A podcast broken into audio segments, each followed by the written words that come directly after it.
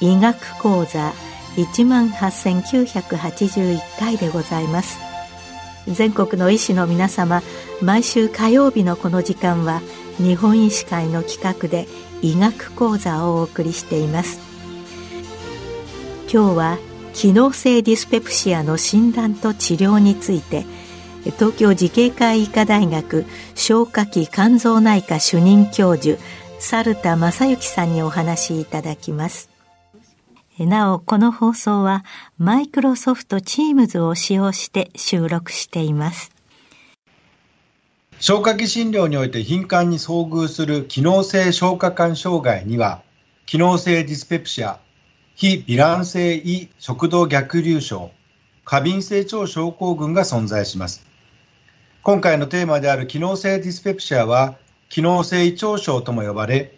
症状の原因となる気質的、全身的、代謝性疾患がないにもかかわらず、慢性的に心下部痛や胃もたれなどの心下部を中心とする腹部症状を呈する疾患と定義づけられています。具体的には胃の痛みや胃もたれなど様々な症状が慢性的に続いているにもかかわらず、上部消化管内視鏡検査などの精査を行っても、胃潰瘍、十二指腸潰瘍や胃がんなどの異常所見が見つからない疾患を指しています。気質的な疾患ではないので、生命に関わることはありませんが、慢性的な不快な症状により、患者の生活の質を大きく低下させる疾患とされています。以前からこのような不定収素のような症状の存在は指摘されていましたが、慢性胃炎や神経性胃炎などと診断されてきました。ところが胃炎という診断名は胃の粘膜に炎症が起きている状態を指すもので、この疾患では症状があっても胃炎が認められない場合も多々あることから、近年になり、胃の炎症の有無にかかわらず、機能性ディスペプシアと呼ぶようになりました。海外においては、機能性ディスペプシアは厳密にはローマ3という診断基準により診断しています。ローマ3では、煩わしい食後の膨満感、早期放満感、心下部痛、心下部灼熱感のうち、一症状以上が存在し、かつ上部内視鏡検査を含む検査で、症状を説明し得る形態的異常が見られないことを満たしていることを条件としています。さらに診断名をつける6ヶ月以上前に症状が発現して、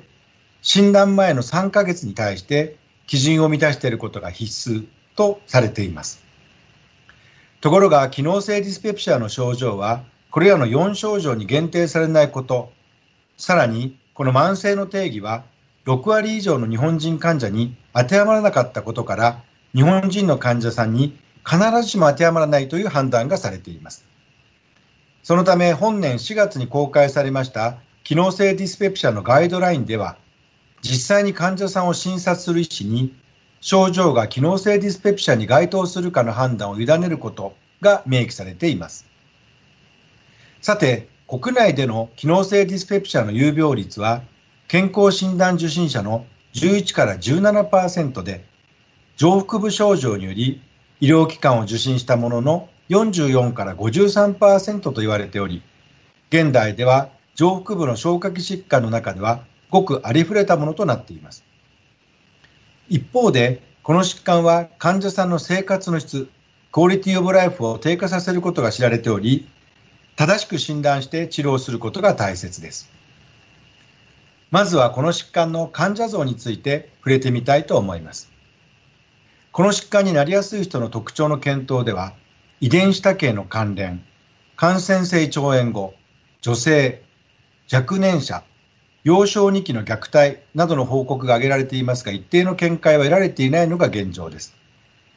しかし、患者側の因子として、加齢、女性、非飲酒、喫煙、低収入が関連しているとの報告もあります。機能性ディスペプシアの発症は、胃、十二指腸運動機能異常、内臓知覚過敏、心理社会的因子、遺産分泌、遺伝的要因、生育環境、感染性腸炎の起用、運動睡眠、食事内容や食習慣などのライフスタイル、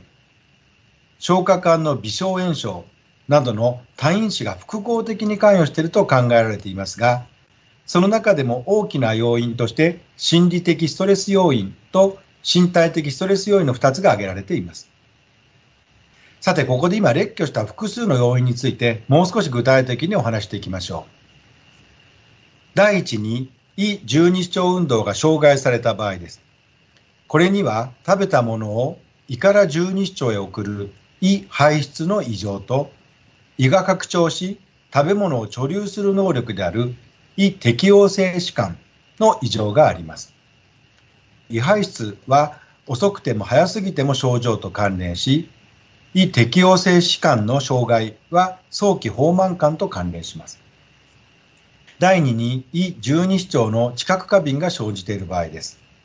これは機能性ディスペプシャの患者さんでは健常者より軽い胃の拡張刺激で症状が出現しさらに十二指腸での胃酸や脂肪に対して知覚過敏となって症状が出ることがありこれらを指しています。第3に心理的要因特に不安や虐待歴がある場合です。これは脳と腸管は相互に密接に関節することが知られており、脳層腸管、これが不安、抑うつ症状や生育期の虐待歴を背景にして、胃腸の運動や感覚に変化を起こすことがあり、これが原因として挙げられております。第4に、胃酸が原因となる場合、これは胃酸は pH2 程度の強酸性であるために、胃酸自体が胃や十二指腸の粘膜を刺激し運動や知覚に影響を与えることがあります機能性ディスペプシアの患者さんはこの胃酸による上腹部症状が健常の方よりも優位に強かったと報告されています。第5にヘリコバクターピロリ感染が原因となる場合です。ピロリ菌の感染により機能性ディスペプシア用の症状を呈する患者さんがおり除菌療法により症状が軽快することがあることから要因として考えられていますが2021年のガイドラインではこの要因はヘリコバクタービロリ関連ディスペプシアとして別に取り扱うことが明記されました第6に遺伝的要因ですが先ほども述べましたが生まれつき機能性腸症機能性ディスペプシアになりやすい人がいることが報告され一部の遺伝子多形が関連するとも報告されています第7にサルモネラ感染などの感染性腸炎の起用です。これは胃腸の感染症に伴い機能性胃腸症にかかりやすくなる可能性が指摘されておりこれらを指しています。第8にライフスタイルによる要因これはアルコール喫煙などの嗜好品の過剰摂取や高脂肪食食習慣の乱れ不眠などの生活習慣の乱れが機能性ディスペプシャの原因となることがあり生活習慣を見直すことで症状が改善することが報告されています。第9に胃下垂や爆上胃などの胃の形態や変形によるものです。これら胃の形態的な特徴も症状と関わると報告されています。第10に腸内細菌層です。過敏性腸症候群だけでなく、機能性ディスペプシアも腸内細菌層との関連が示唆されています。また近年話題となっている小腸内細菌過剰増殖症 SIBO も機能性ディスペプシアへの関与が示唆されています。また心理的要因の関与を説明するものとして様々な研究のプラセボ効果が40から50%であったとも報告されており心理的の要因が強い疾患と考えられています。次に機能性ディスペプシアの診断について触れていきたいと思います。実は診断に際して2021年度のガイドラインでは上部消化管内視鏡検査は必須ではなく症状年齢病歴ピロリ菌感染の有無検査歴などの総合的な判断により機能性ディスペプシャの診断をして治療を開始することができるとしております。しかし実際には機能性ディスペプシアは症状の評価だけでなく基質的疾患の除外が診断の基本となるため病歴の聴取や症状の把握をする上でアラームサインと呼ばれる基質的疾患を疑う兆候を認めた際には直ちに上部消化管内視鏡検査をする必要があります。この基質的疾患を疑うアラームサインは高齢での新規症状の発現体重減少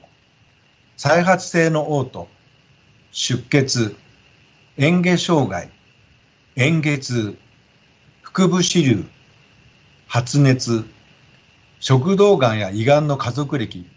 など多数が挙げられています。また鑑別及び除外すべき疾患として胃がん食道がん膵臓がんなどの悪性疾患逆流性食道炎胃十二指腸潰瘍慢性膵炎慢性胆嚢炎といった炎症性疾患糖尿病や甲状腺疾患などの代謝性疾患 N 制度や低用量アスピリン服用による薬剤起因性疾患腹部特に消化管手術歴なども挙げられております。一方で機能性ディスペプシアの患者さんの多くもこのアラームサインを有していることが多いと報告されておりそれぞれのアラームサインと基質的疾患の存在に関しては適宜腹部超音波検査や CT 検査なども組み入れる必要があります。基質的疾患が否定され症状が当てはまれば機能性ディスペプシアの診断がつき治療開始ができるわけです。次に治療に関してですがこの疾患の治療目標は症状を改善させることになります。機能性ディスペプシアでは処女の原因が複雑に関係して症状を引き起こしているため治療には様々な薬剤の処方がされています。具体的にはまず胃酸分泌抑制薬としてプロトンポンプインヒビターやヒスタミン H2 受容体拮抗薬の使用がエビデンスレベルも高く推奨されています。またカルシウムイオン競合型アシッドブロッカーの PCAB も有用である可能性があり使用することが提案されています。消化管機能改善薬も有用で特にアセチルコリンコリンステラーゼ阻害薬のアコチアミドは日本人を対象とした臨床研究や国蘭レビューにおいてもプラセボと比較して優位に食後収素症候群を改善し推奨度の高い薬剤として考えられています。その他メドクロプラミドドンペリドンスルピリドイトプリドなどのドパミン受容体拮抗薬も有用とする報告が多く使用することが提案されています。ただしメトクロプラミドドンペリドンにはプラセボ対象試験は存在していないこと肝障害や腎障害を起こす可能性があること高齢者では長期使用により衰退外路症状の出現があり得ること心疾患のある患者さんにおいては QT 延長が現れる可能性があることから短期での使用が推奨されています。スルピードも同様で衰退外路症状の出現には注意が必要です。イトプリドはプラセボ、ドンペリドン、モサプリドとの治療効果を評価した検討で全患者評価、食後放満感、早期放満感でわずかに症状改善効果を示したと報告されています。セロトニン受容体作動薬のモサプリドは国蘭ライブラリーではプラセボとの比較試験において症状改善に有意差を示さなかったとされていますがネットワーク解析ではメトクロプラミドとの有意差はなくまた日本人を対象としたランダム化オープンラベル試験にて優位な症状改善効果を示したことから使用が提案されています。以上より各種の消化管運動機能改善薬は胃もたれ上腹部膨満感早期放満感など食事関連臭素が主症状の機能性ディスペプシーは有用であると考えられています。さらに、胃運動機能改善作用を有する立君主糖は2018年に行われたプラセボ対象試験において、1日 7.5g の8週間の内服が全般的治療効果、改善効果において有意差を示したことから使用することが強く推奨されています。しかし立君子糖以外の漢方薬では半下香木糖が一部の有効性を示したもののまだ質の高い検討はされていないため提案程度にとどまっております。その他、三関係抗うつ薬イミプラミンはランダム化比較試験においても有用性が示され使用が推奨されています。一部の抗不安薬タンドスキロンも有用性が示され使用が推奨されていますがセロトニン再取り込み阻害薬 SSRI はプラセボを超える有用性を示すことはできませんでした。一方でスクラルファートレバミピドなどの消化管粘膜保護薬やプロスタグランジン融合体のミソプロストールに関しては有用性は明らかではなく推奨度はつくことなく提案もされていません。以上をまとめると食事に無関係の新化物新下部灼熱感などの新下部痛症候群に関してはプロトンプンプ阻害薬などの胃酸分泌抑制薬を食後の胃もたれや早期放満感などの食後収素症候群に対してはモサプリドやアコチアミドなどの消化管運動改善薬立君子糖などの漢方薬を第一選択として使用されることが多くなっています。そして症状の改善が乏しい場合や再燃を認める場合には二次治療として抗不安薬抗うつ薬あるいは運動機能改善薬漢方薬が併用するのが良いとされています。抗不安薬は消化管運動機能改善薬や胃酸分泌抑制薬で効果が得られない場合に選択されることが多く有用性を示すこともあります。治療に関して一般的に第一選択を PPI とした場合には8週間を目安として評価します。8週間の治療で症状が改善しない場合には PPI プロトンポンプインヒビターを増量しても良い効果は得られないため二次治療に進むべきであると考えられていますそして二次治療を行う場合も4週間はきちんと継続すべきで最大8週程度の使用にもかかわらず改善がない場合に治療効果がないと判断し変更することが良いとされています。また食生活を含むライフスタイルの改善も重要で脂肪を多く含む食事や過食は胃からの排出運動の延長につながり症状を悪化させるため暴飲暴食をさせず規則正しい食生活などの生活習慣の改善を指導することも大切です。具体的には朝食を必ずとり就寝前3時間食事取らないなどの摂食習慣の改善。甘いもの脂肪分の多いもの刺激物は控えタバコアルコールコーヒーなどを控えることも重要です。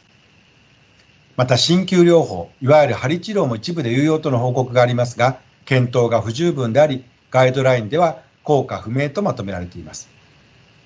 最後になりますがこの疾患は生命予後は予後良好で死亡率が増加するという報告はありません。この点は良いところですが症状の再発を繰り返すことはありますので根気よく治療する必要があります。患者さんの症状を丁寧に評価して患者さんとよく相談しながら治療に取り組まれることが大切です。今日は機能性ディスペプシアの診断と治療について東京慈恵会医科大学消化器肝臓内科主任教授猿田正幸さんにお話しいただきました。なお、この放送はマイクロソフト Teams を使用して収録いたしました。